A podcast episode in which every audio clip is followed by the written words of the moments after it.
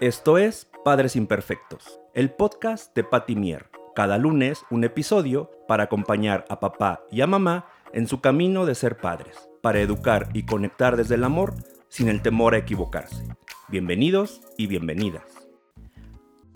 Hola, ¿cómo están? Bienvenidos a nuestro episodio número 10 de Padres Imperfectos.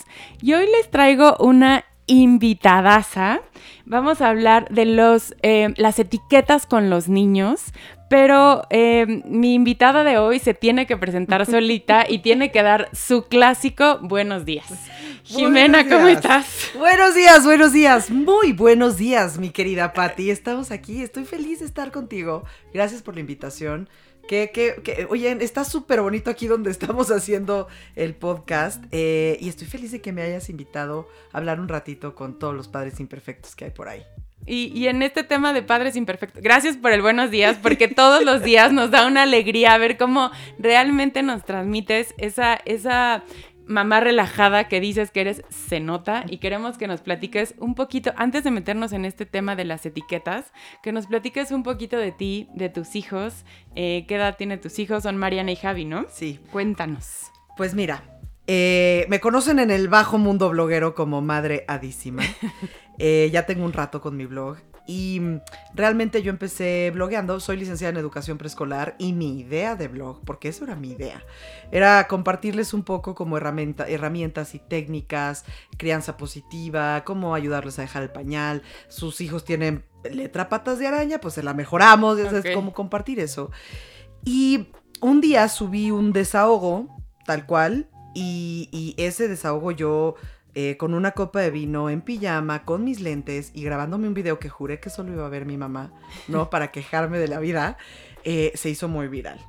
Y entonces ahí entendí que lo que realmente lo, lo que necesitábamos las mamás de hoy en día y los papás de hoy en día, pues era alguien que fuera un poco más empático con, con que no todo es perfecto y no todo va a ser perfecto, ni, ni queremos que sea y está bien. Entonces, hacia eso va eh, ya dirigido un poco mi blog, al empoderamiento de las mamás, porque por ahí me dijeron, es que tú empoderas todo lo empoderable. Y yo, pues es que, ¿sabes qué? de eso se trata. Sí, de eso se trata, ¿no? De contar tus historias y a través de tus historias inspirar a la gente. Y cuando te inspiras y te sientes identificada y cachas momentos claves eh, que a lo mejor a la otra persona le ha pasado, tú puedes tener como un camino como mucho más, pues si no certero, mucho más claro y mucho más llevadero. ¿no? Y pues tengo 38 años, cumplí, cumplí hace poquito 38. Feliz cumpleaños. Ay, gracias. Un, mi hijo Javi, que tiene 8 años, y mi hija Mariana, que tiene 6. ¿Mm? Oye, y con ellos experimentamos realmente la maternidad, porque a veces si te dedicas a esto, como que puedes dar consejos y ves lo que, lo que aplicas, lo que no, pero con ellos realmente yo digo que con ellas hago mi maestría todos los días. Todos los días, todos los días me levanto con una cosa nueva y además cuando empiezas a entender, justo ahorita que vamos a hablar de las etiquetas, yo tengo un hijo que es mucho más sensible, mucho más llevadero. O sea, yo creo que si me hubiera quedado solamente con mi hijo, les hubiera dicho, tengan hijos. No, la maternidad está bien fácil. Miren qué bonito. Tú les dices que no y a, entienden que no. Pero mi hija Mariana es la que me ha llevado a darme los encontronazos buenos de maternidad. Donde con ella, con todo y que yo estudié. Sí, sí. no, con todo y que yo lo estudié, tengo la teoría perfecta, con ella nada me ha servido. Ella es la que me renueva día con día a decir, a buscar diferentes caminos y diferentes opciones, diferentes herramientas y diferentes cosas que puedan coincidir con ellas, con ella y conmigo, ¿no? Me ha enseñado a perdonarme como mamá. Me ha enseñado a, a, a pedirle perdón a ella por, por yo creer que fallé en algún momento donde se te ve el grito, se te va la desesperación, ya no está, o sea, vivimos en un mundo tan sí. revolucionado que, que ella es la que me ha enseñado todo este estilo de, de, de pues, tratar sí. de buscarme en su No era como yo pensaba. Ella, ella me hizo ver que no era como yo pensaba. Que mi hijo Javi, siendo tan relajado y tan sensible y tan llevadero, ¿no? Venía una contraparte súper fuerte, que era la que me iba a dar como eh, los portazos, ¿no? Así de caminando así de la maternidad, así de Ay, pues aquí ya leí que para que deje el pañal hay que. Ella solita lo tiene que hacer, ¿no? Y pff, te das un portazo, sí, pues no te funciona. Los libros de What to Expect When You're Expecting, nada funciona, no, no. Entendí con ella que la maternidad es completamente individual, aunque sea una, una sola familia, las maternidades se dividen en cada uno de los hijos. Totalmente. Nos vienen a enseñar muchísimas cosas. Yo soy guía Montessori y yo, o sea, ya sabes, o sea, como, como guía, como que decía, ay, qué fácil, ¿no?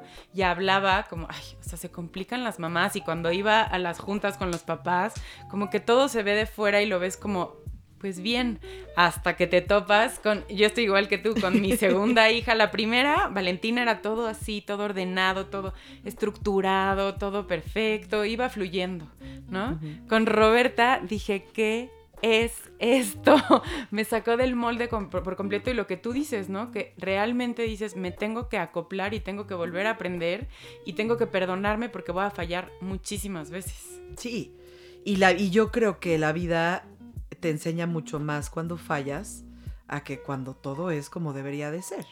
Porque cuando uno se fija en el, en el problema, este, cuando uno se fija en el problema eh, y lo quiere solucionar, pues buscas caminos, buscas realmente Sí. soluciones. Sí, sí, sí. Y entonces ahí es donde te nutres, te nutres de muchísimas cosas y aprendes a reírte de las situaciones y aprendes a sobrellevarlas, a sonreír, o a salirte a del salir molde. adelante, Sí. ni modo, ¿no?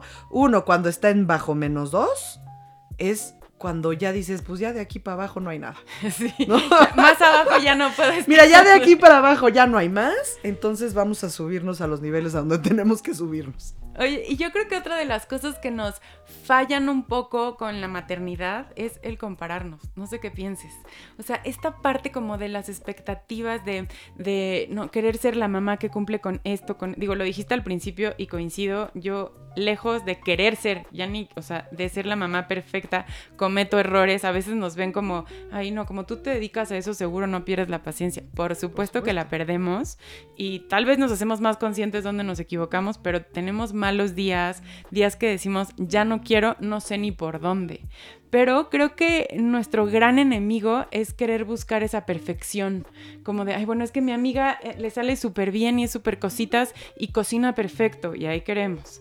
Y luego, no, entonces te estás comparando todo el tiempo. Creo que eso es lo que también nos hace mucho daño en este tema de la maternidad, si llegas a caer en eso, ¿no? Es que las expectativas que nos pusieron, para empezar, la idea de la maternidad que nosotros conocemos, y más yo creo que como mujeres mexicanas, es súper romántica, Sí. ¿no? Así de, no, cuando estés embarazada, no, ya desde ahí tu corazón de mamá empieza a latir, y entonces cuando te pongan a tus hijos en los brazos, vas a sentir lo que es el amor completamente eterno. Y yo me acuerdo que cuando me pusieron a mis hijos en los brazos, a mí, más que el amor eterno, me, in- me inundó un miedo terrible, porque yo decía, ¿y ahora esto qué? ¿No? Y, y- y te das cuenta que esta parte romántica del amor que a ti te pusieron, pues ni existe, ni debería de existir, y nadie te la debería decir. Porque Sí, ¿no? somos mamás completamente diferentes a los que fueron mis abuelas, tus, tus abuelas, sí, sí. incluso mi mamá. O sea, somos completamente distintas. Y entonces tienes que empezar a reaprender en la maternidad. Y dentro de la- este reaprendizaje de maternidad está el no crearte ninguna expectativa. Y yo cada vez que me cachaba diciendo, ay no, pues es que ay, necesito cocinarle a mis hijos y la neta, te juro, a mí se me queman las quesadillas. Coincido Se completamente. me queman las quesadillas. Yo para las cosas de la casa soy muy mala. Soy pésima. No te sé planchar. O sea, el botón, si se, tiene, si se cae y la tengo que poner, pues lo pongo todo mal, pero lo pongo. Lo logro, Lo pero... logro, pero la neta no, bajo la expectativa de que debería de ser, lo resuelvo. Sí, ¿no? sí, sí. que es esta parte. Tu expectativa tiene que ser en resolver tus fallas. Esa debe de ser tu expectativa. ¿Cómo lo vas a resolver? Saberte una mamá imperfecta y que esa imperfección te hace perfecta para tus hijos. Total. Tus hijos aprenden de tus fallas. Tus hijos aprenden de tus dolores. Tus hijos aprenden de lo que no puedes hacer y cómo enfrentas el resolverlo. Quitar expectativas quita culpas. que como mamás también estamos, bueno, pero Todos sí, los días. Todos sí. los días sentimos una culpa de algo. Yo hace, ya tengo mucho tiempo, imagínate, divorciada, ¿no? Imagínate lo primero que te dicen, les quitaste una familia a tus hijos. No, yo no les quité una familia a mis hijos. Yo les voy a enseñar a mis hijos cómo se es una familia diferente. Familia. Pero y es una familia. Entonces, empecé a quitarme yo muchas culpas, sobre todo de la sociedad que te piden que tienes que ser la que cocina, la que hace el lunch perfecto, pero llévalos al fútbol, a la natación. Ten tiempo para ellos para jugar. Que te encante jugar a las Sí. Barbies, ¿no? O sea, que te fascine jugar Que a tú las pidas Barbies. 20 minutos más. Exactamente, que tú tu hija ya no va a querer y tú vas a querer seguir Exacto. jugando. No les vayas a hacer heridas de la infancia porque entonces... Sí. No, no, no, no, no. Todos tenemos heridas de la infancia. Y llega un momento en donde ellos se tienen que hacer responsabilidad De esas heridas. Tú no puedes no fallar porque entonces eres una mamá completamente inexistente e inadaptada para el mundo que les vas a dejar a ellos. Tienes que fallar Sí. y tienes que aprender a lidiar con eso. Y cuando empiezas a lidiar con eso, las culpas se van haciendo menos, se van haciendo menos, se van haciendo menos. Ahora, no, no estoy diciendo que, ay, bueno, pues ya, que se, que sobrevivan solos, Sí, ¿no? No, no, no, no es el otro extremo. No es ese extremo. Pero no es esta perfección de, además, lo que decías, además estar feliz siempre, ¿no? Ah, no, sí. Porque y sonriendo. sonriendo. Sonriendo, mamacita, porque a ti te tienen que ver que eres feliz, que siempre. Entonces, esta parte que lejos, porque piensas, no, es que bueno, si me ven feliz van a creer que, que, que estoy muy contenta, pero aprenden muchísimas cosas de verte triste, de pedir perdón, de decir, tengo un mal día, eh, mamá ahorita no está disponible. Yo les contaba el otro día que me pasó en el coche que venían las dos, íbamos al, al dentista, ya sabes que me perdí, además soy súper distraída, entonces, ya sabes, entonces yo, y, y una de mis hijas venía, mamá, porque fíjate que... bla, bla, bla, bla, bla". Hasta que dije, no puedo hacer las dos cosas. No estoy de humor y yo, Roberta, dame 10 minutos y ahorita te escucho. No quiero oír a nadie. Es más, apaguen la música. Y ya venían las tres así. Como que ya me calmé y después dije, ahora sí cuéntame. Pero entonces en este afán como de, te tengo que escuchar, pero no me debo de perder, pero hay que llegar puntual al dentista, pero además no sé qué. Entonces como que traemos tantas cosas que nos van haciendo como una carga, ¿no? Que, que no Sí. puedes. Y hay que entender que no somos sobrenaturales. No lo somos. Y hay que demostrar que no lo somos. Sí. Porque entonces, ¿cómo cambiamos? La etiqueta de mamá es sobrenatural. Mamá siempre puede. Mamá siempre feliz. Mamá siempre atiende. Mamá siempre me resuelve. Perdón, pero no. ¿No? no. Porque el día que no resuelves, se cae el mundo. se cae el O mundo. sea, entonces los Nadie niños sabe no, hacer nadie nada. sabe hacer nada. Sí, y, y también creo que un poco también es nuestra culpa. No sé si te pasa como a veces, no sé, te vas y, y quieres seguir controlando. Yo a veces digo, ya, ya me fui. Si, si se cayó la casa, o sea, dejar todo listo para que se pueda, pues, pero ya, no me toca estar ahorita en la tarde en la casa. Va a fluir todo como tenga que fluir. Porque a veces queremos estar en la comida, pasarle increíble, pero también seguir controlando que se quedaron en la casa y que están haciendo.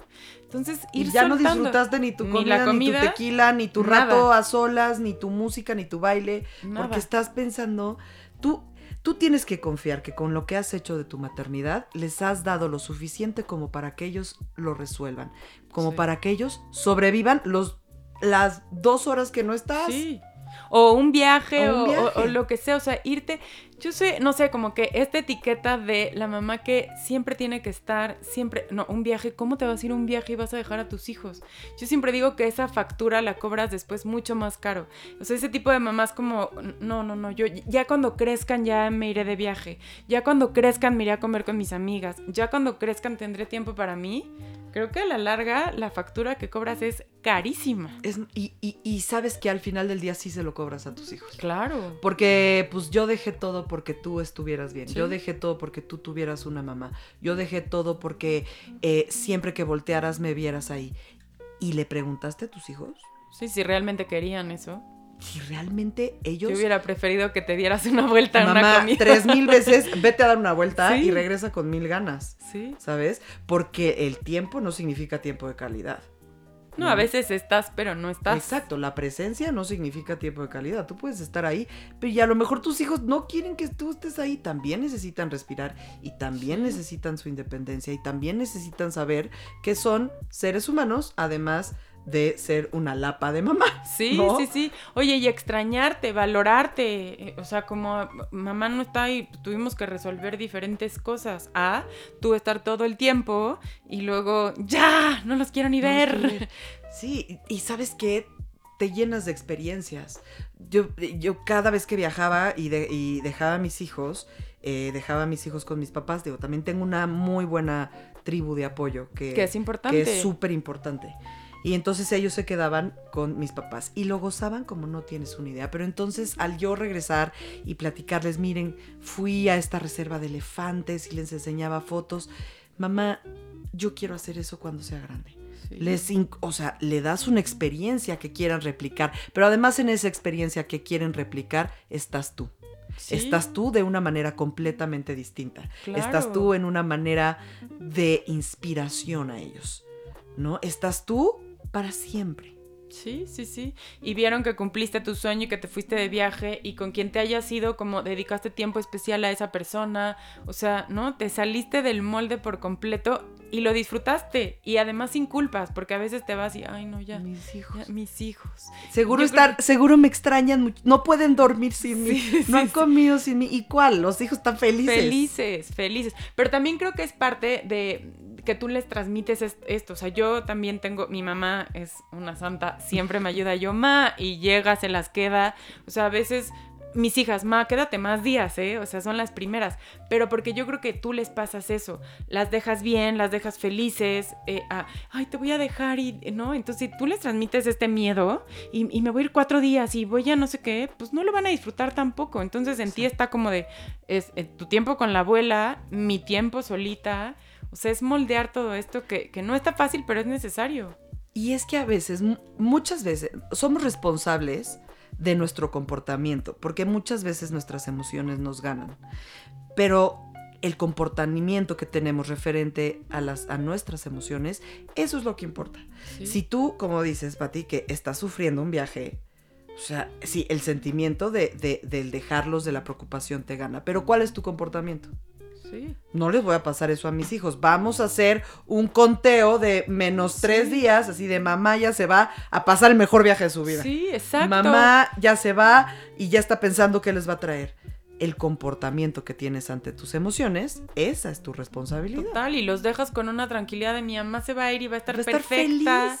Y, y digo, cada quien lo maneja diferente. Yo hasta intento no marcarle a mis hijas. O sea, como que les digo, es su tiempo con la abuela, mi tiempo. Sí. Y digo, eso cada quien lo decide. Sí, sí. Pero yo hasta digo, me desconecto por completo. Y si hay algo que pasa, mi mamá va a ser la primera que me va a avisar.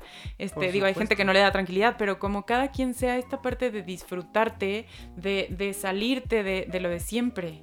Yo, cada 15 días que mis hijos se van con su papá, pues les marco una vez al día para decirle buenos días. Sí. Pero ya, porque también ellos necesitan hacer esta conexión con diferentes personas. Eh, Somos, no podemos ser tan egoístas como para pensar que la conexión más fuerte, exclusiva es de mamá. Sí.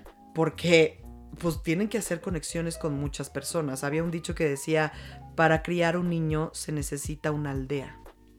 Y en esta aldea, pues no solamente está la mamá, Sí, ¿no? la abuela, la tía, la amiga, eh, y entre todas yo creo que es parte de la mujer, eh, sobre todo en estas épocas, apoyarnos entre mamás. Yo que tengo mi club de divorciadas, pues hay, la verdad hay muchas veces que me hablan y me dicen, Jimena, me mandaron el fin de semana de viaje de trabajo y no tengo con quién dejar a mi hijo.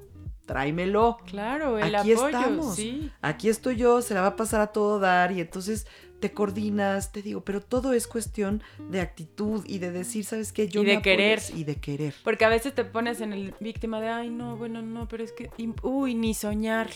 Exacto. Te puedes quedar ahí años. ¿no? Y ahí te quedas y entonces tus hijos, ¿cómo crecen? Sí. Como Viendo- víctimas también. Exactamente. Viendo que a mamá le fun pues está bien, está viva, es la víctima, ¿no? Sí. Y pues a mí me va a funcionar así. También. Vivamos en plano. Oye, pues ya nos vamos metiendo un poco en las etiquetas. Yo, yo te quiero aquí mucho tiempo de varios temas. Estuvo difícil escoger el tema. Yo sé, sí estuvo difícil, sí estuvo difícil, pero, Pero creo que la primera etiqueta es esta, como mamás, o sea, la primera etiqueta como de sin culpas, Sí. sin ser mamás víctimas, que nos encanta a veces esta parte, ¿no? Como de víctimas. Pero en los niños, eh, cuando utilizamos etiquetas en los niños, eh, ¿qué, qué, pues, ¿qué desventajas tenemos? Porque creo que es algo que se ha normalizado muchísimo. Se nos hace muy fácil hablar de un niño como eh, ponerle cualquier etiqueta y por eso te queremos escuchar, ¿por qué no hacerlo? ¿Por qué no etiquetar a los niños? ¿qué, qué, qué daños les podemos hacer? Yo creo que las etiquetas son una cosa muy fuerte que hay en la vida. Cuando a ti te dicen, cuando tú te dicen, tú eres la niña traviesa. Tú eres la niña que no se sabe comportar. Y a lo mejor solo es una etapa, ¿no? Que a lo mejor los niños van a pasar y listo. Y sin embargo ya te etiquetaron como la niña traviesa. De una etiqueta recae los comportamientos que tu cerebro te van a decir en automático justificables. Sí. ¿Por qué? ¿Por qué hiciste esto? Porque soy la niña traviesa. ¿no? Sí. no te enseñan a ver tu verdadero ser.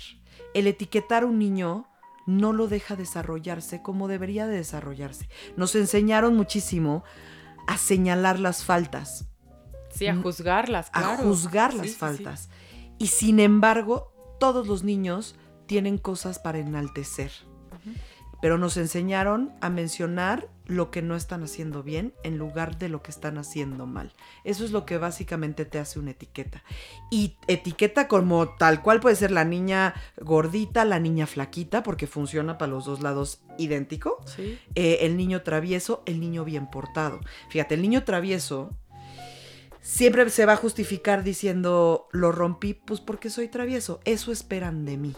Sí, ya, ya todo el mundo lo sabe. Yo soy mal portado. La consecuencia me va a venir. Voy a lidiar la consecuencia, pero porque yo soy el niño más mal portado. Y el niño bien portado no es el disfrute de la vida. ¿Por qué? Porque yo soy el bien portado. Yo soy el que me tengo Sí. que comportar así. Yo soy el referente de la familia para decir, ay, míralo, es el bien portado. ¿Por qué no eres como Sus Juanito? papás lo están haciendo muy bien, ¿no? Exactamente. Sí, sí, sí. ¿Por qué no eres como Juanito? Porque y entonces es un niño que crece a no disfrutar. Sí, a- porque a- no me puedo equivocar. No se puede equivocar. Qué importante lo que dices, porque a veces creo, o sea, que solo pensamos que las etiquetas malas solo son malas. Entonces, las buenas también, qué peso en los niños, ¿no? Todo, O todo, sea- todo recae de verdad en un peso súper importante. Por eso sí es muy importante pensar en qué les vamos a decir a nuestros hijos. Pensar cómo, cómo queremos que mi forma de crianza los marque. Y ojo, ¿eh? porque de todas maneras, como hablábamos hace ratito, Nos vamos nos, a equivocar. nos vamos a equivocar y va a haber heridas de la infancia. Pero eh, se sopesa cuando lo hacemos de la mejor manera posible. No sabemos si va a ser la correcta ante otra familia, porque todas las familias son Sí, tienen estilos diferentes. Pero- que sea lo correcto para ti, que sea lo correcto para tu modo de familia. Yo a mis hijos les digo, miren mis hijos, miren mis niños, o sea, mamá se equivoca mucho y yo soy capaz de pedirles perdón las veces que sea necesario, pero también necesito que ustedes se involucren en este rollo de la crianza. Yo necesito que me den una guía hacia dónde nos vamos y hacia dónde no. Yo por eso nunca le digo, nunca los comparo. Las comparaciones son lo peor que puedes hacer y más entre hermanos. ¿No? Sí, ¿no? Porque etiquetarlos desde chiquito, te digo, los lleva a una manera de, de- de su visión de vida completamente diferente. Y a lo mejor, a lo mejor tu hijo, que es- saca perfectas calificaciones en lo que nos dijeron que eran las materias importantes, que Sí. serían matemáticas, español e inglés, ¿no? Este, pues tú estás, a ver, Mariana, ¿por qué no puedes tú sacar buenas calificaciones en matemáticas? Pero tienes una niña que es artista Sí. Pero tienes una niña que se le da toda la sensibilidad, que conoce perfecto la historia, que eso le interesa. Pero tú, a fuerza, Necia quieres somos. que. Necia que quieres que saque Sí. 10 en matemáticas. Sí, sí, sí. Recono- así como contigo, reconocer tus fortalezas y decir, pues para eso no estoy tan, no soy tan buena, ¿no? Exacto. Pero entonces, digo, tienes que pasar matemáticas, eso es un hecho, ¿no? Sí, No, sí. o sea, hay que pasarla, empatizo contigo, pásala, pero eres buena para otras cosas y disfrutar para lo que sí eres buena. Exacto, pero y entonces tú te agarras de esas cosas que enalteces en tus hijos, de ahí te agarras para formar un niño mucho más seguro, sin necesidad de, etiquetarlo con que es malo en matemáticas. se no, no se dice es malo en matemáticas, se dice es bueno en arte, Exacto. que es completamente diferente. ¿Sí? No, o sea, no tienes que decir en qué no, en qué En que sí. Y, por ejemplo, si, en- cuando tienes dos hijos, ¿no? El que sí es bueno en matemáticas, es bueno en matemáticas, ¿sí? punto. Y el otro es bueno en arte, ¿no? No es como, él sí es bueno, pero es malo, pero... Y entonces ahí es donde los vamos enredando y hacemos Porque esta además- rivalidad entre hermanos Entre hermanos y que no es porque necesaria. tenemos esta sociedad competitiva donde creemos que tenemos que entrar a la competencia. Sí. ¿no? Porque mi hijo leyó a los 10 meses, porque mi hija caminó, nació hablando, ¿no? Sí, Mi hija nació cantando y creemos que tenemos que entrar como en esta justificación de actitudes que no hacen nuestros hijos, que son avaladas por la sociedad. Mi hija es, mi hijo es como yo, súper sociable, es el cascabel, este, el capitán del equipo, no sé qué. Mi hija es más introvertida, Sí. es, eh, le gusta observar, es sumamente observadora, ¿no? Y es una niña que, pues te tienes que ganar su confianza, gracias a Dios, ¿no? Porque si fuera como la mamá, ya estaría, a saber, ¿no? Pues como yo, ¿verdad? Que le han visto la cara hasta acá, pero bueno, mi hija necesita agarrar confianza y yo lo veo mucho como algo a su favor, no algo en contra. Y entonces en una fiesta donde tienes dos hijos, que uno está agarrando el, el micrófono del karaoke y la otra está Saludando sentada sola en una sí. esquina, ¿no? Oye, pero ¿qué le pasa? Nada, Así es. mi hija así es. Sí. Pero yo creo que está triste. No, no, no está triste. Mi hija así es. Y es perfecta, Sí. ¿no? Pero es que Javi B lo está cantando, no sé qué. Sí, también Él está es. todo dar, Sí. ¿no? Pero es que es la güera de ojo azul y el otro es moreno de ojo Sí. café, ¿no? Y pues sí, así de diferentes son. Y no tenemos que justificarlos con nadie. No tenemos que llegar a decir, no quiere saludar porque está cansada. Está enojada porque no comió bien. Eh, Sí. Está de malas porque fíjate que veníamos en el coche y discutieron los hermanos. Como mamás somos las primeras en dejar venir las etiquetas de nuestros Sí. hijos porque justificamos las acciones, no justificarlas. Sí. Oye, y además permitimos que todo mundo entre también en Ah, esa en etiqueta. esa etiqueta. O sea, porque entonces estás en la fiesta y tú porque lo tienes muy claro, ¿no? A ver, así es y así es. Cuando no lo tienes tan claro, empiezas. Chin, pues sí, a lo mejor sí ya tiene que ir al psicólogo y a lo mejor ya tiene que no sé qué y entonces hasta la obligas. Párate y ponte a cantar como tu hermano, Sí, ¿no? sí. Entonces, Y, y ¿Por? pobre, ¿y por qué la vas a obligar si Sí. ella ni canta, ni le gusta, Ni ni le le gusta. gusta. que la volteen a ver la gente? sí. ¿No? Pero es la importancia de conocer a nuestros hijos y decir, así es uno y así. Y los dos son perfectos. O sea, los Sí. dos están bien y, y- y no necesitan nada más. O sea, sin caer en esto de, ay, son perfectos como de elogiar, No, pero, no. pero me refiero, están bien, o sea, de- está tranquila en la silla, está sentada, está feliz. Y el otro está feliz que todo el mundo le está aplaudiendo. Y los dos están bien. Exacto, y hay maneras muy diferentes de ser felices. Yo tenía una amiga que, que tiene también dos hijas, ¿no? Y una, bueno, también, haz de cuenta mis hijos, ¿no? Y la otra es más callada y la otra no sé qué. Y dice que un día estaban en una fiesta y vio a su hija sentada ahí así, aislada, también sola, y la jaló al baño. Y le dijo, ¿por qué no puedes sonreír? ¿Por qué no eres feliz? Y su hija se volteó y le dijo, ¿y a ti quién te dijo que yo no soy feliz? ¿A ti quién te dijo que yo no soy feliz? Pues es que no sonríes, pues es que no cantas, pues es que... Pero yo soy feliz, mamá. Pues estoy con ustedes, le estoy pasando bomba. Yo estoy viendo que, que todo mundo le está pasando increíble, pues... Y así estoy bien. Y así estoy perfecta. Sí. Sí, soy feliz. Sí, sí, sí. Tenemos que aprender a diferenciar y a decir, sabes que está bien con quien eres y está bien y está tan bien con quien eres que así te amo y te amo tanto que mi amor de mamá te va a enaltecer lo que tú eres y me voy a volver fiel a quien tú eres Sí. y yo me voy a adaptar a ti, Sí. no tú a mí, yo Sí, me no voy tú- a adaptar. No tú llenar mis expectativas. Exactamente. Yo no voy a dejar que tú llenes mis expectativas porque yo te amo tanto como mamá que no tengo una sola expectativa de ti y más bien solo te quiero acompañar. Sí. Total. Pero una vez más es nuestro trabajo. Sí, sí. O sea, nuestro trabajo el respetar, el conocer, el decir, no tiene que llenar mis expectativas ni las de mi familia. Porque no, a veces llega alguien que te dice, ay no, pero a mí se me hace que lo estás haciendo mal, a mí se me hace que, digo, siempre tener lo que tú dices, tu tribu y que de repente, oye, Sí, ¿no sí. crees que te estás pasando en esto? Pero no que cualquiera llegue y te diga, este, está mal, está bien. Y entonces ahí es donde entras en esta lucha que no sabes ni por dónde. Sí, porque consejos de maternidad hay Uf, todo el mundo, sea. todo el Sí. mundo te va a decir, ¿no? Todo el mundo te va a decir qué le funcionó a ella. Y regresamos a lo mismo, la maternidad es personal. Sí. Es para cada una de las personas que viven en tu casa. Esa Y lo que te funcionó a ti, Lo que- chance a mí a no mí me no, funcionó. O a mí no. lo que dijiste al principio, con uno de tus hijos te funcionó y con el otro no. Y No. con, o sea, siendo la misma persona, con los dos hijos no te funciona. Imagínate en diferentes formas de pensar, diferentes familias, no va a funcionar lo mismo. Y, y yo creo que sí tenemos una responsabilidad como mamás bien grandes en decir, a ver, yo hasta los 18 años tienen que estar sobreviviendo. O sea, yo sí, Sí. después de los 18 años lo logré, de aquí para el real, mijito, sí, Sí sí, estoy yo para escucharte, sí estoy yo para acompañarte, estoy yo para aconsejarte. Vaya, te digo, no los sueltas en el bosque y dejas que se los come el león. La Sí, neta no. Pero, pero sí ir soltando. Pero, pero tienes que ir soltando. Y se empieza a soltar desde que salen de tu panza. Sí. Tienes que empezar a soltar desde que salen de tu panza, porque ya no, ya no puedes controlar. No, o sea, tienes que darles de comer, tienes que levantarte, tienes que hacer muchas cosas, tienes que llevarlos al kinder, tienes que enseñarlos a ver la vida, pues de una manera que sea la correcta para ti, bajo la expectativa de nadie. Sí, las tuyas. Y ni de tus papás, y ni del marido. Ahí, ahí más bien se tienen que hacer acuerdos de equipo, ¿no? Sí, esto para mí no es negociable, para, Eh, para ti, ti sí, sí. pero qué importante hablarlo antes. Porque ya luego a la hora de los trancazos ya es, ¿cómo? ¿Para ti era importante eso? Ajá. Entonces, sí, dedicarle un tiempo y decir, híjole, para mí esto sí es súper importante.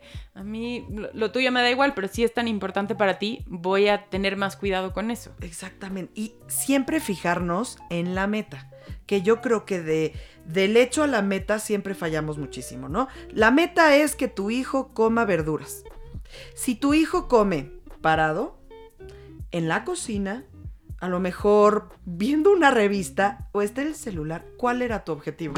Que comiera las verduras. ¿Comió las verduras? Sí. ¿Lo hizo como se le pegó la gana? También. Sí, Pero tu objetivo, ¿cuál era? sí.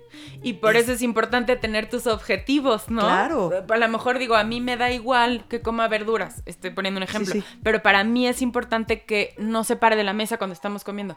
Ese es tu objetivo, vete por esa batalla. Exacto. Pero queremos a veces todas las batallas. Todo, todo. ¿Cómo no? O sea, ¿cómo no quieres, ya sabes, etiquetar a tus hijos como el que no se sienta si tú perdiste el objetivo por completo, ¿no? Sí. Y no lo tienen claro tus hijos.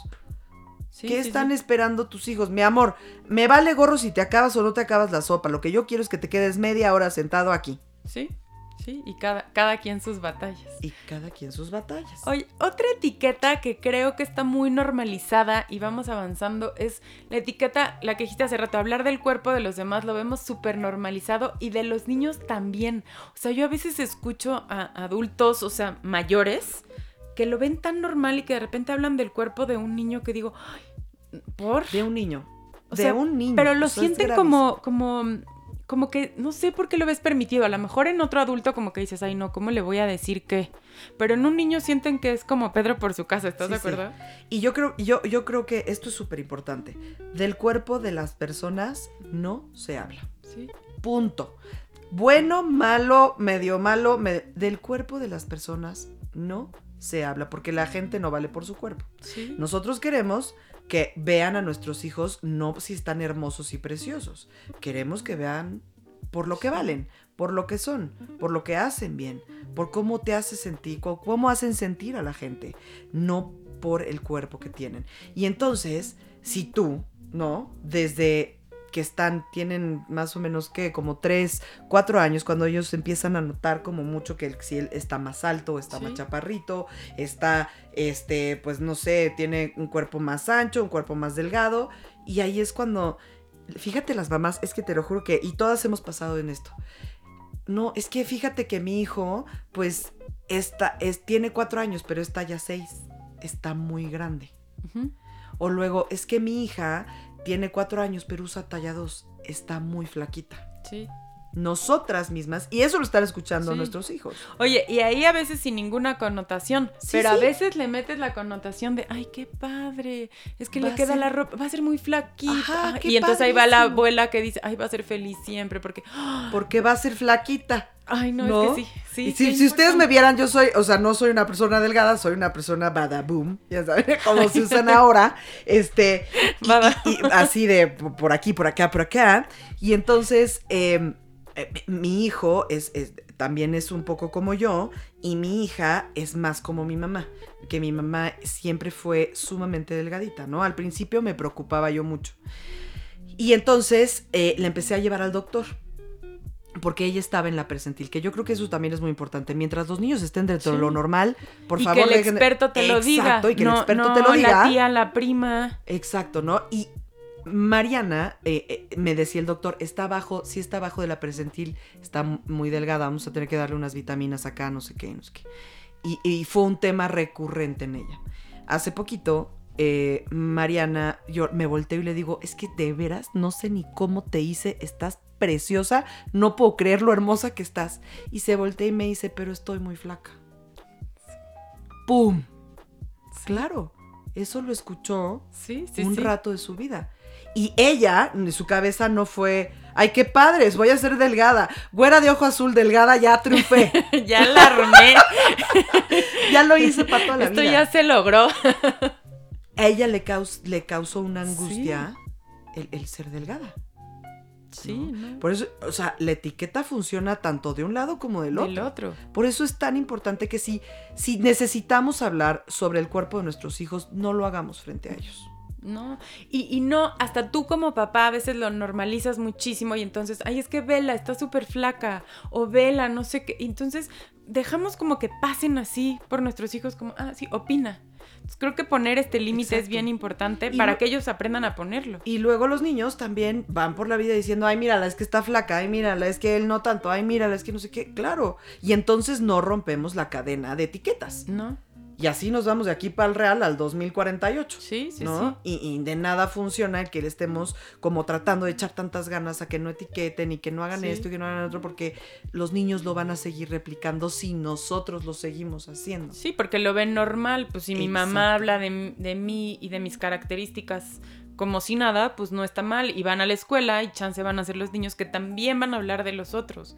Que creo que también es importante, si te escuchan a ti poner un alto, van a van a aprender a poner. en- oye, no me, no, no soy así, o no me digas así, o no me gusta. Claro, hace poquito en- estábamos en una mesa y estaban hablando justo que si una niña estaba más pasadita de peso.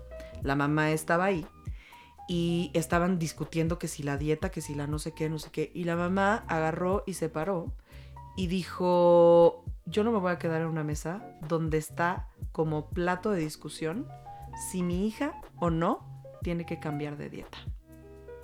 Al que le- al- a los que les molesta el cuerpo de ella es a ustedes.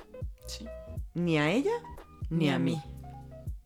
Y se paró y se fue. Porque tiene toda la razón. De los cuerpos de las personas y No de los habla. niños no se habla. ¿no? Y si necesitan tocarlo por algún tipo de tema, jamás delante del- de ellos. Y es una cuestión como de pareja o con el doctor o con las Sí, no, con personas que lo cuidan. No, no cualquiera. Sí. No cualquiera, porque entonces en- tú das permiso a. Oye, qué gran mensaje, porque, ¿no? Poner el límite, que no te dé pena. Porque muchas veces le dices a tu hijo, defiéndete, defiéndete. Y a la hora que tú estás en la mesa dices, chin, qué pena. No, ni modo. Es el límite y hay que poner límites a todos. A O sea, todos. no hables de mí, no hables de mi hijo. Y normalizar esta parte que ahí vamos, yo creo. No está Ahí tan vamos. Pero Ahí sí vamos. hacernos conscientes, ¿no? De, de que no se puede. No se puede y no se debe.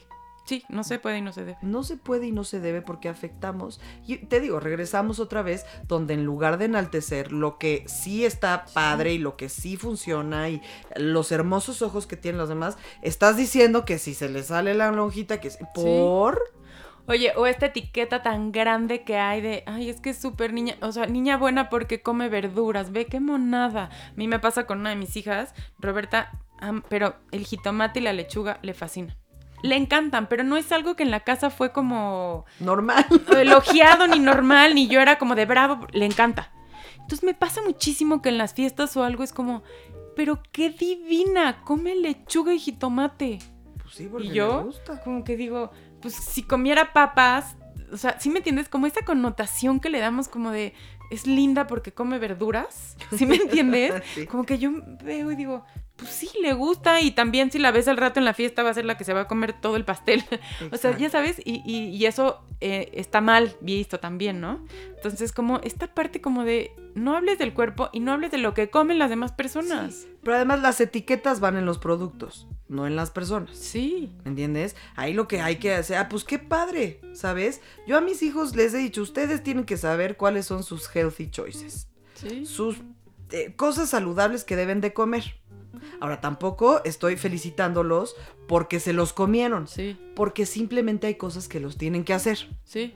¿no? Sí, tus no, No. negociables una vez más. Exactamente. A ver, yo, y mira que soy, o sea, soy relajada también en ese sentido de que, pues los viernes si se echan los dulces, pues el fin de semana, pues Sí. comemos cositas, ¿no? Lo que es controlable para mí es dentro de mi casa, si están en una fiesta, pues se van así, Sí, no, ¿no? puedes pues se avientan a la piñata. Sí. O sea, no puedes tú, o sea, se avientan a la piñata y entonces agarraron una bolsa enorme de dulces, agarren los tres que más les gusten, esos cómanselos. Sí, ¿no? Hay que, hay que saber que ellos sepan que tienen elección y que tampoco se Sí. trata del atasque del asunto, sino que hay elecciones. sí, sí. Y Lo que es controlable para mí es dentro de la casa y lo demás pues vivan su vida, ¿no? Pero sepan que hay elecciones. Sí, sí, sí. Sí, y una vez más, los no negociables, ¿no? Porque hay mamás que a lo mejor dicen, no, para mí, o sea, dejo todas mis batallas porque vivan de verduras, ¿no? Eh, Será tu batalla y será, ¿no? Hay mamás que a mí eso me da idéntico. Sí, sí. Pero digo, eso lo decide cada quien. Pero esta parte de, de- de ser niño bueno o niño malo por lo que comes o por... Qué grave me parece, ¿no? Es, es gravísimo, porque nada determina. Además, ¿qué es bueno y qué es malo? Sí, según quién. Según Who, Sí, sí. ¿quién sí. nos dijo lo que era bueno y lo que era malo? Sí, sí, Hay, hay reglas y normas sociales. Eso es otra cosa diferente. Totalmente. ¿No? Sí, que también tienes que seguir, ¿no? Ajá. No vas a ir O a las niñas, así de, no puedes ser noviera. Ah, sí. No puedes salir, no puedes salir con muchos. No puedes no sé qué. Ay, por favor, o sea, ¿quién, quién dijo? Sí, sí, sí. ¿Quién dijo? Sí, ¿quién dijo que tenías que llenar esta expectativa. expectativa de quién? Ajá, para poder casarte bien. Sí. ¿Qué es casarte bien? No manches, yo me casé bien y me divorcié bien. Sí. o sea, y sea, las dos cosas las hice bien. Y las dos cosas las hice bien. ¿Qué es Sí. casarte bien? ¿Qué? O el, el niño así de, este, no, es que nunca le puedes decir que no a una mujer. ¿Cómo de que no le puedes decir que no a una mujer? A ver, ¿hay maneras de hacerlo? Sí. Sí. Pero claro, sí, total. Pero sí le, le, le debes de decir que no a una mujer. Sí, sí, sí. Oye, y esto que dices también que las etiquetas van en, en- en En la los co- en los productos, a veces qué difícil es, para ya ir cerrando un poco que te queremos aquí, horas, tenemos muchas dudas, qué difícil a veces, y ahí sí me, me considero culpable, yo soy súper distraída. Sí. Súper, súper distraída.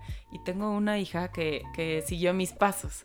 Qué difícil a veces es como decir, o sea, porque le quieres evitar, yo tengo que ser, parece que soy súper organizada, súper ordenada, pero por lo mismo, porque soy muy distraída. Entonces todo lo tengo así como, ¿no? Entonces a veces le quiero evitar las cosas porque digo, híjole, va por el mismo camino que yo. Entonces qué difícil esta parte de quitarle la etiqueta, como de, primero a mí, porque mis hijas a veces me dicen, más que tú como eres muy distraída. Ajá, Entonces ajá. digo, a ver, claro, y no le quiero pasar la etiqueta a mi otra hija, que digo, uy, la va a sufrir igual que yo. Pero darnos cuenta que a veces cuando repites esos patrones, lo sufres un poquito más, ¿no? Sí, completamente. Pero pues ahí yo creo que la distracción te lleva a muchas cosas buenas. Eres organizada. Sí, Tienes que estar completamente organizada porque si dejaste las llaves allá donde lo cambiaste de lugar, pues ya valió, vas a pasar 40 minutos buscando tus llaves. me describiste perfecto. Y entonces el ser distraída tiene sus pros. Sí, Y es lo que te digo, está padre que de todo encontremos el, El lado, lado bueno. positivo. sí. Y si tu hija es distraída igual que tú, pues qué fregón, porque ya lle- tú ya llevas mucho camino recorrido y que enseñarle a tu hija. Sí, eh, y ahí tienes una herramienta clara que va a marcar la vida de tu hija para positivo siempre. ¿No? Ay, mamá, ¿eres distraída? Sí, pues sí, no Ya pasa nada. Pero, so- pero como soy distraída, miren, miren todo lo organizado que tengo aquí, Sí, sí, sí. ¿no?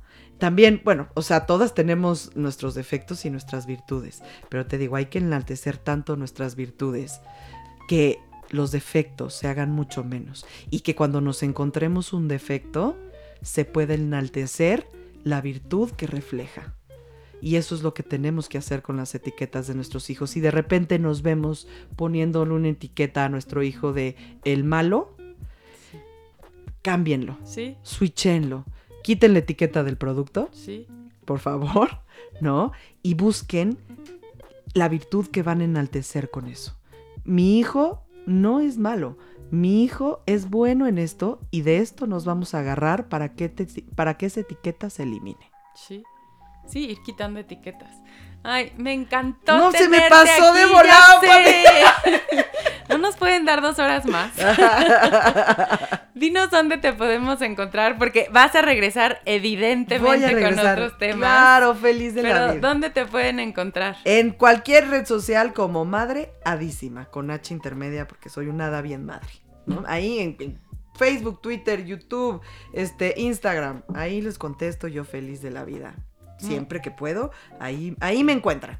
Muchísimas gracias. Me encantó tenerte aquí. Me encantó esta parte de una mamá relajada, que, que es la parte más bonita de la maternidad, disfrutarla, porque si no nos la vamos complicando. Y gracias por todos los días eh, compartirnos esta mamá relajada y que no pasa nada y que nos podemos equivocar y que somos perfectamente imperfectas. Sabes que la maternidad hay que vivirla y no sufrirla. Si le están sufriendo, van por el camino equivocado, dense vuelta en U y busquen una manera de vivirla. Empujen su cuerpo maternal a vivirlo y a tomar todos los buenos momentos que esta maternidad les va a dejar a ustedes y a sus hijos. Muchísimas gracias. Pam. Gracias a ti por estar aquí y síganla por favor, se van a divertir muchísimo. Y gracias por habernos acompañado en este episodio de Padres Imperfectos. Espero que lo hayan disfrutado tanto como yo. Nos vemos la próxima semana. Gracias por escuchar Padres Imperfectos, el podcast de Patty Mier. Nos escuchamos la próxima semana. Podbox.